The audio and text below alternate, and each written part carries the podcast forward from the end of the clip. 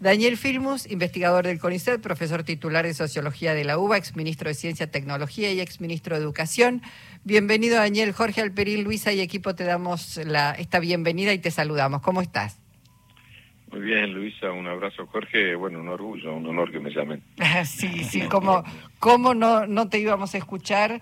Además, en, en momentos y en situaciones en donde uno podría decir la patria, la nación requieren las mejores voces y la verdad es que estamos sumamente preocupados. Bueno, eh, te cuento una sola experiencia personal. Tengo primos políticos que son este, geólogos eh, eh, que trabajan para el CONICET y están muy preocupados en General Roca, por ejemplo, porque ya se empieza a notar el ajuste, Daniel, ¿no? Esto que se venía advirtiendo que iba a pasar. Sí, sí, realmente un ajuste enorme en todas las áreas, por supuesto golpea fuertemente la ciencia.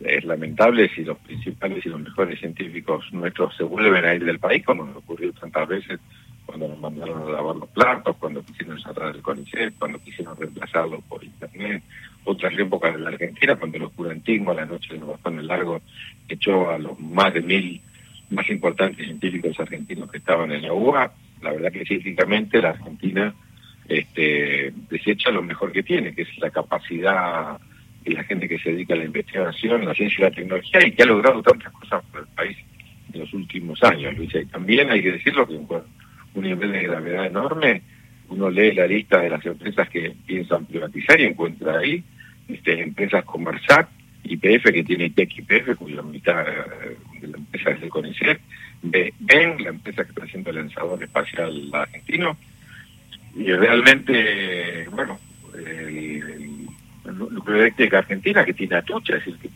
privatizar las, las este, la forma que tenemos de hacer este, energía realmente gravísimo, especialmente energía nuclear. Este, la verdad es que es un momento de donde uno habla, escriben, imagínate, todos los días decenas de colegas científicos y todo el mundo muy angustiado, muy preocupado por el futuro, ¿no? Sí, y en, materia, bueno, en materia de educación, eso vi que estuviste posteando varias, eh, digamos, te tomaste el trabajo de, leer la propuesta de modificación del 109 de la Ley de Educación Nacional, este, que es una aberración permitir que los chicos dejen de ir a la escuela y continúen sus estudios a distancia. No estamos en pandemia, ¿no? No, pero este, la verdad que es gravísimo. Yo ayer hice una primera lectura, incluso suspicazmente, hay un artículo de una ley, una ley que senador la, la, presenté yo y se aprobó por unanimidad, que la ley de cooperadoras, donde se permite ahora que las empresas hagan publicidad dentro de las escuelas. A ver si me explico. Bueno, imagínate las empresas de golosinas, que entre otras cosas son nocivas para los chicos, este, cualquier empresa puede hacer publicidad ahora dentro de las escuelas. Estaba efectivamente prohibido hacer publicidad dentro de las escuelas. Bueno, ahora se levanta, en la ley de cooperadoras se busca un argumento para levantar esa prohibición. Pero la más grave, eh, hay varias que son graves, es que eh, la ley de educación nacional, que fue votada prácticamente por unanimidad en el Congreso, ah, definió que por supuesto puede haber carreras a distancia, pero que para el sistema de educación formal es para mayores de 18 años. Bueno, ¿qué es lo que hace eh, la propuesta de, del proyecto Omnibus? Bueno, saca esa prohibición de mayores de 18 años y lo y lo que coloca es que se puede hacer a partir del segundo ciclo de la escuela primaria. Si vos tenés un hijo, no querés que vaya a la escuela, querés que estudie a distancia, lo puede, puede estudiar a distancia.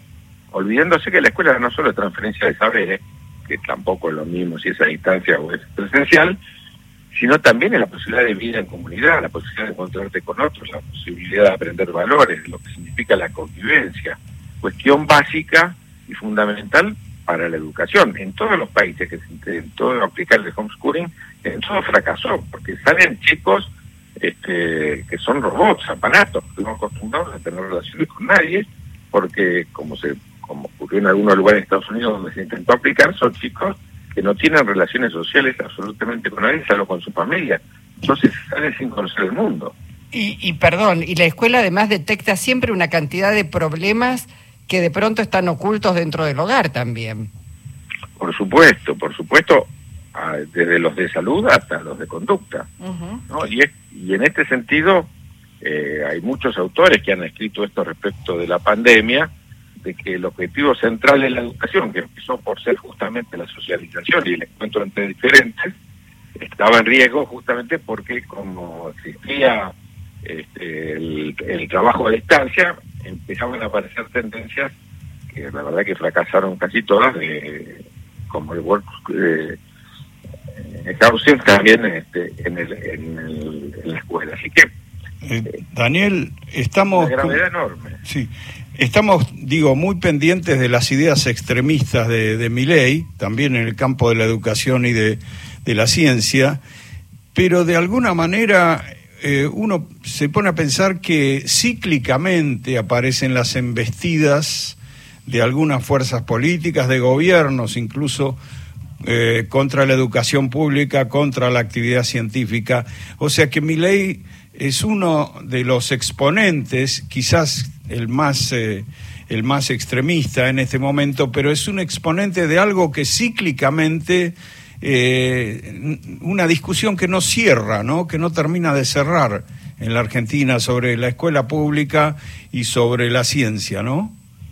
Sí, es cíclico, pero nunca de este nivel de gravedad nunca este nivel de gravedad. Recuperemos incluso la discusión a, partir del 2015 al 2019, nunca se plantearon estos términos, nunca se cuestionó la escuela como una institución educadora por excelencia. Acordate que en la campaña en algún momento le dijo la escuela tiene que dejar de ser obligatoria.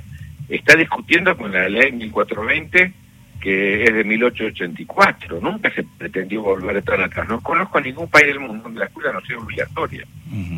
No existe volver tan atrás, y te diría, hay otras medidas que también son de enorme gravedad, como por ejemplo descentralizar totalmente la discusión salarial y que no haya un piso mínimo de salario para los docentes de todo el país. Va a traer la diferencia que ya la tuvimos, pero la va a profundizar, donde hay escuelas que pertenezcan a provincias que pueden pagar mejores salarios y otras provincias en el momento que se le está escatimando los recursos a las provincias que no puedan pagar esos salarios y se queden sin docentes. Acordate que cuando sumimos nosotros en el año 2003, sin ir más lejos después de la crisis del 2001, no había clases en siete provincias que no pagaban directamente los salarios y cuando lo hacían los pagaban con unos bonos que los patacones, los federales, este, y no había clases, los chicos pasaban de año por decreto porque ni siquiera tenían la cantidad mínima de días para que haya clases. Es que este, esto, este proyecto, este modelo, este proyecto, este descuartizamiento del Estado, lo que propone es mayor desigualdad, no garantiza lo que debe garantizar el Estado, que es igualdad. Y cuando digo igualdad es, bueno, igualdad de oportunidades, pisos mínimos establecidos para que todos puedan partir de, un mismo lugar este, para, bueno, para poder avanzar. Pero totalmente. Eh, insisto en que eh, las medidas que se han tomado han sido estudiadas desde la perspectiva de cómo favorecer el mercado. Imagínate que los que van a ofrecer, por ejemplo, escuelas primaria de distancia ahora van a ser las escuelas públicas, ¿no?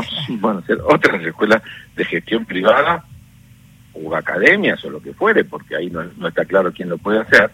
Este, y los chicos dejan de ir a la escuela. Un chico de nueve años que deja de ir a la escuela realmente este, tiene eh, un, destino marcado en esa desigualdad que hablábamos recién para siempre. Daniel, daría la impresión de que mi ley está más a la derecha que sus propios votantes. Entonces uno se pregunta, ¿puede, puede la sociedad podrá ponerle un límite a, sus políticas o, terminará subyugada por, por, por un, eh, alguien que se presenta a sí mismo como la novedad, como lo distinto, con la promesa mesiánica de, de la luz al final del túnel. ¿Qué pensás vos? Yo tengo una opinión muy particular. En primer lugar, que creo que para nosotros que participamos del, del gobierno anterior, para hablar tenemos que hacer una profunda autocrítica, porque creo que el voto ley, el de la segunda vuelta, vos fíjate que entre las pasos y la primera vuelta ley no subió los votos el voto de la segunda vuelta de mi ley tiene mucho más que ver con eh, un cambio que la gente quería mayoritariamente mostrar los votos respecto de los problemas que no se habían resuelto este, a partir del 2019 y que arrastraban toda la debate del 2015 también. Así que nosotros necesitamos poderosamente hacer una fuerte autocrítica de qué pasó que se vote algo así. Ahora, yo creo también que los que votaron a, a ley no votaron escuchando de que iban a en la escuela pública, no votaron escuchando que llevaran cielo a la universidad, no, no votaron escuchando todas estas cuestiones que están haciendo sector por sector. Mm. Entonces, naturalmente la sociedad se opone a estos temas. Te habrá pasado a vos, le, habrá pasado a Luisa, nos pasó a todos, desde ayer a hoy. Yo estuve con abogados, con mi médico, con estuve con distintas con el farmacéutico, están todos protestando. Sí. porque a cada uno le toca por otra cosa y cuando vos mirás también protestan los del sector agropecuario, los sectores de las economías regionales vitivinícolas, los farmacéuticos, este, a cada uno, lo del libro, la industria del libro, va a caer totalmente, van a desaparecer las librerías en la Argentina porque se termina con una ley histórica que es la de el precio fijo para los libros para que los supermercados no reemplacen las librerías. No, bueno, es, es, grave. Es muy grave. Queríamos escucharte, Daniel, queríamos mandarte un abrazo, desearte lo mejor y seguramente nos encontraremos en las calles. Sin lugar a duda y también en, otros ámbitos culturales este, y periodísticos que espero que podamos compartir. Ojalá. Un abrazo enorme, muchísimas gracias. Muy feliz año para ustedes y para los que vienen a pesar de todo, este, para todos los oyentes. Gracias, Daniel. Abrazo enorme. Abrazo igualmente. Enorme.